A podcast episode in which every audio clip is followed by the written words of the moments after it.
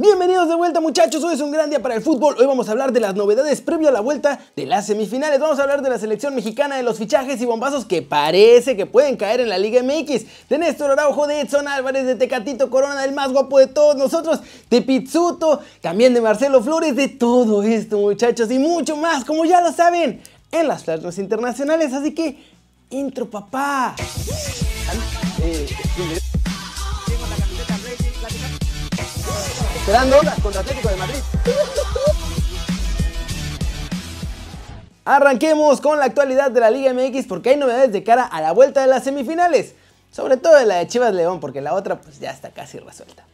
Isaac Brizuela se ha reintegrado a los entrenamientos con Chivas luego de haber superado el cocobicho y quieren usarlo en la alineación durante el partido de vuelta, pero la cosa está muy rara porque la verdad es que por reglamento no debería poder. El protocolo de sanidad de la Liga MX indica claramente que cuando un jugador da positivo a Cocobicho, tiene que estar 15 días en aislamiento y además dar negativo en dos pruebas PCR.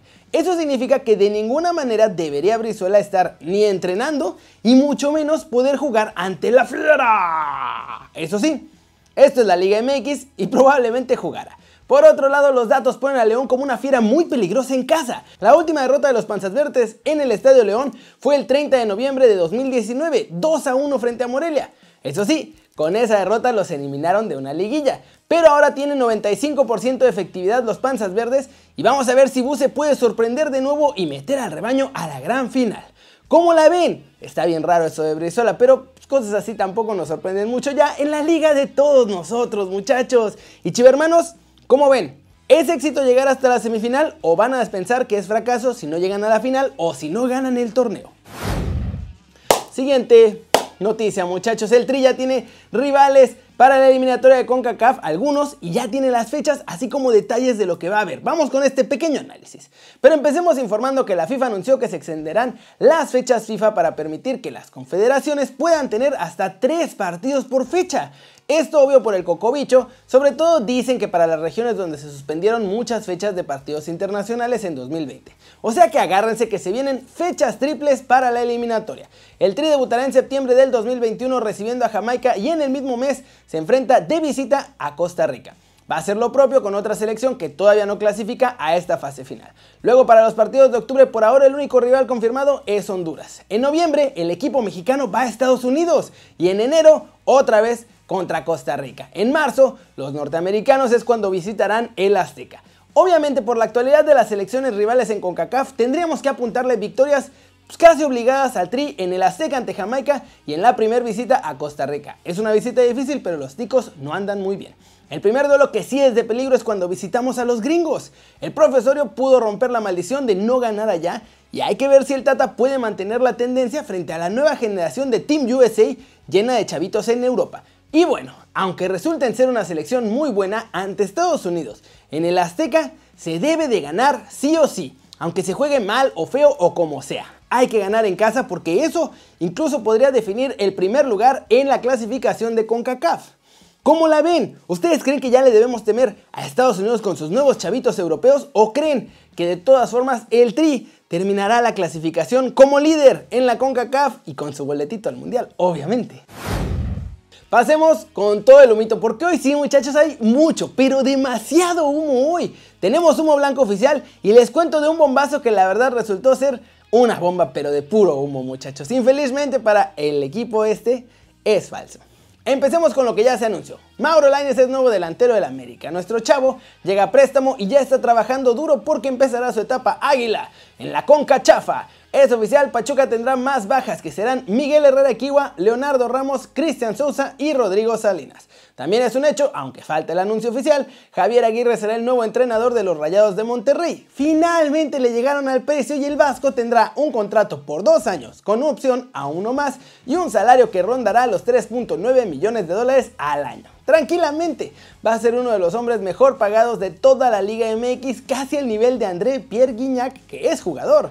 Alan Mozo, que está en los Pumas de la UNAM, está muy cerca de pasar a las Chivas del Guadalajara para el siguiente torneo Clausura 2021. También están interesados en conseguir a Andrés Siniestra en un paquete combo, pero eso está en veremos.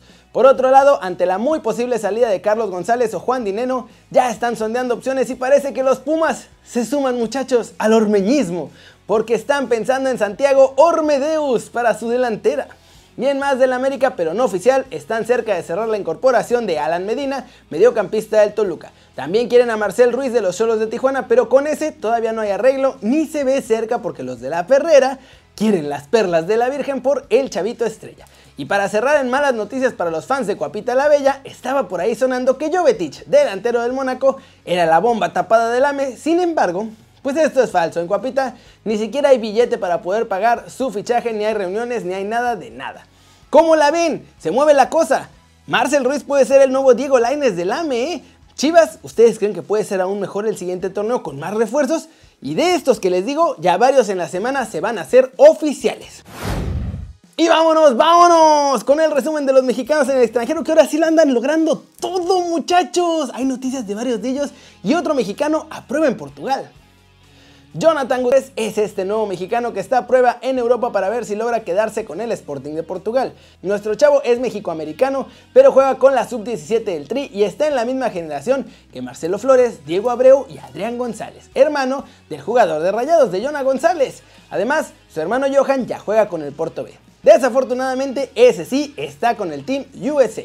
Miguel Ayón, que todavía es de los Rayados de Monterrey, está a nada de pasarse a la MLS, muchachos, ya está a punto de llegar a un acuerdo con el Austin FC de la Major League Soccer de Estados Unidos y pues se encontraría ahí con Paul Aguilar, que también suena muy fuerte para llegar en este mercado. Eugenio Pizzuto ya recibió su segunda convocatoria con el Lille, muchachos, va a poder tener chance. Ojalá sus primeros minutos lleguen mañana ante el Mónaco. Omar Gobea volvió a dar una buena actuación en el empate del Zulte Waregem ante el Anderlecht. Fue titular y jugó todo el partido.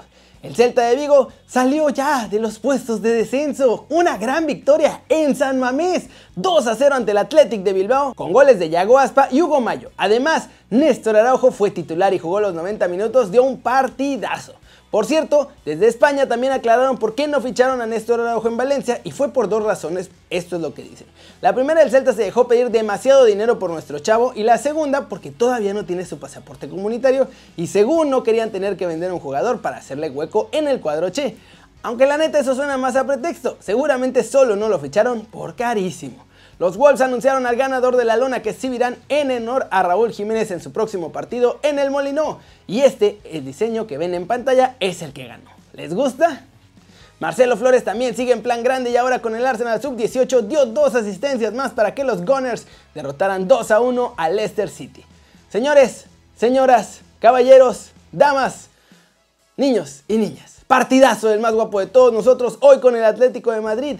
Héctor Herrera y todos los muchachos del Cholo Simeone vencieron a Valladolid en un juego redondo. Nuestro guapetón se lució los 93 minutos en el campo, creó dos oportunidades, dio 5 pases largos correctos de 5 intentados, ganó 6 de 11 duelos, recuperó el balón 5 veces y tuvo una precisión en sus pases de 88%. Y este Atlético empieza a oler a campeón de España y tienen todavía un partido menos que el resto de los equipos. ¿Cómo la ven? Día de mexicanos dándolo todo. Tuvimos asistencias, sorpresas, buenas noticias. El día se puso muy guapo con ese partidazo de Herrera. Y ojalá mañana la cosa siga en este mismo tono, muchachos.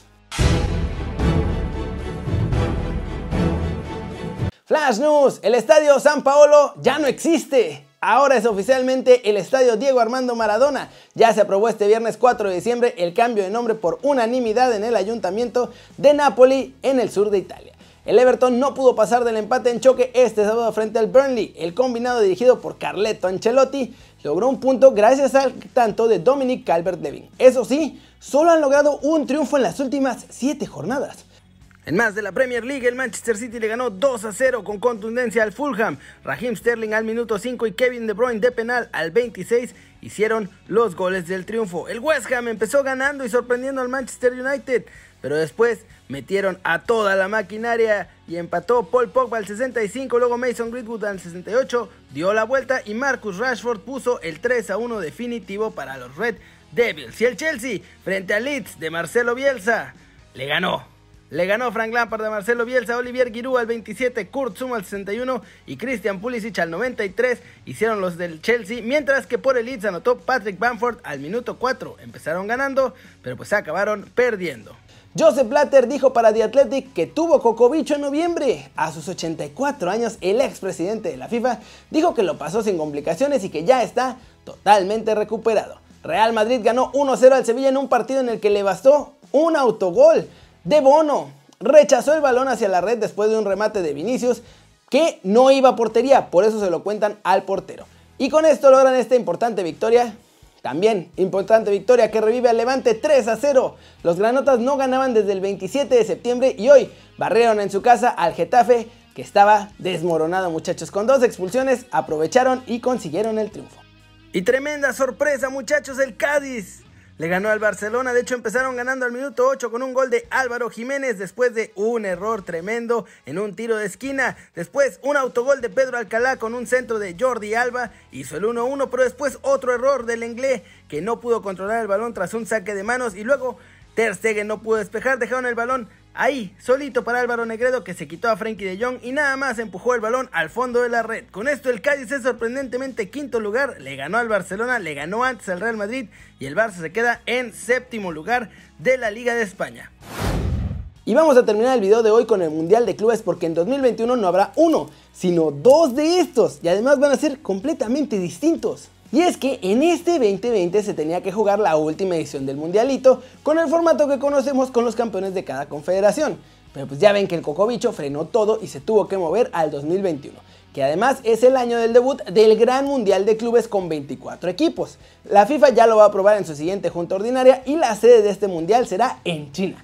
Eso significa que el último mundialito con campeones de cada confederación se juega en Qatar el próximo mes de febrero, mientras que el nuevo y enorme mundial de clubes se va a jugar en diciembre en China con el nuevo formato. Y además se va a seguir jugando cada cuatro años. ¿Cómo la ven?